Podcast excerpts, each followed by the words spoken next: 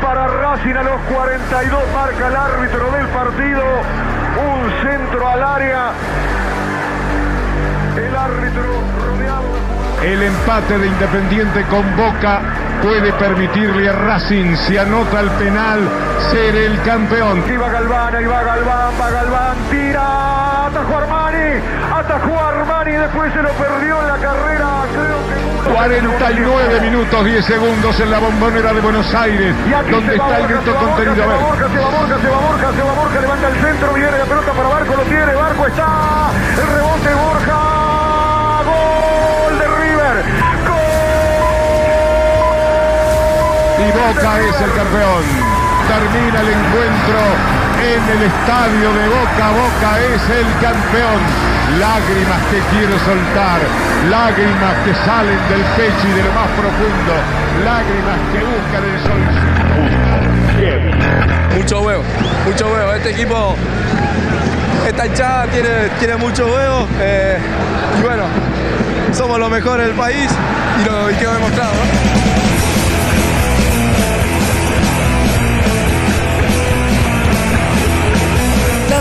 Del campeón no es mera suerte, un fenómeno inexplicable que hace que un equipo sea mejor que el resto por pura casualidad. La suerte del campeón es una estrella que ilumina el camino de ese grupo que en las últimas consecuencias tiene la cuota de fortuna que se entremezcla con laburo y con huevos, como bien dijo el jugador más regular del Boca campeón 2022, Alan Varela. Con suerte sola no alcanza, pero qué bien que viene. Más cuando la ayudita viene de tu eterno rival. Boca Juniors es campeón porque se sobrepuso a las críticas y a los errores. Porque pegó cuando tenía que pegar, se defendió cuando se debía defender y porque aún sin brillar tuvo una regularidad que no tuvo ningún otro equipo a lo largo del torneo. Así lo explica Guillermo Paul Fernández, un volante que siempre rindió para el Ceneice sin importar las circunstancias. En el fútbol se dan situaciones que, que tienen que pasar. Está el que las pasa y sale adelante con carácter, como lo hizo este grupo, y el que se queda en ellas y, y se hunde. Nosotros sabíamos y confiábamos en nuestro trabajo, en la calidad que tenemos en el plantel, y creo que lo primero que hicimos es mirar para adentro, mejorar y, y dar la cara, que era lo que teníamos que hacer. Boca Juniors es campeón porque sumó 52 puntos y quedó a dos de Racing, producto de ser el más ganador del torneo con 16 triunfos. Sin ser un equipo goleador, alcanzó y sobró con lo que hicieron sus delanteros en el torneo, tipos de la talla de Darío Benedetto. Y siempre al frente, siempre al frente por la camiseta, dejando todo. Y creo que quedó demostrado, nos merecemos ser campeones. Boca Juniors es campeón porque perdió poco, 7 de 27, y porque sorteó los malos momentos con la cabeza fría y las manos de uno de los mejores arqueros del campeonato, Agustín Rossi. Creo que arrancamos el año ganando un torneo, después tuvimos la mala suerte de tener la eliminación de la Copa, creo que eso nos golpeó un poco. No es fácil, teníamos una ambición enorme con la, con la Copa, creo que el partido con Corinthians nos merecimos un poco más, la verdad que la eliminación nos pegó un poco duro, después todo lo que pasó, eh, la salida de, de Cali, que la verdad que era alguien muy importante para nosotros. Y la verdad que este grupo se hizo fuerte desde la unión, desde, desde donde pudo, sacó fuerzas para, para poder revertir cómo habíamos arrancado el torneo. Agarramos una racha de 15 partidos sin perder, 12, en el- 12 o 13 en el torneo y más los de partido Copa Argentina.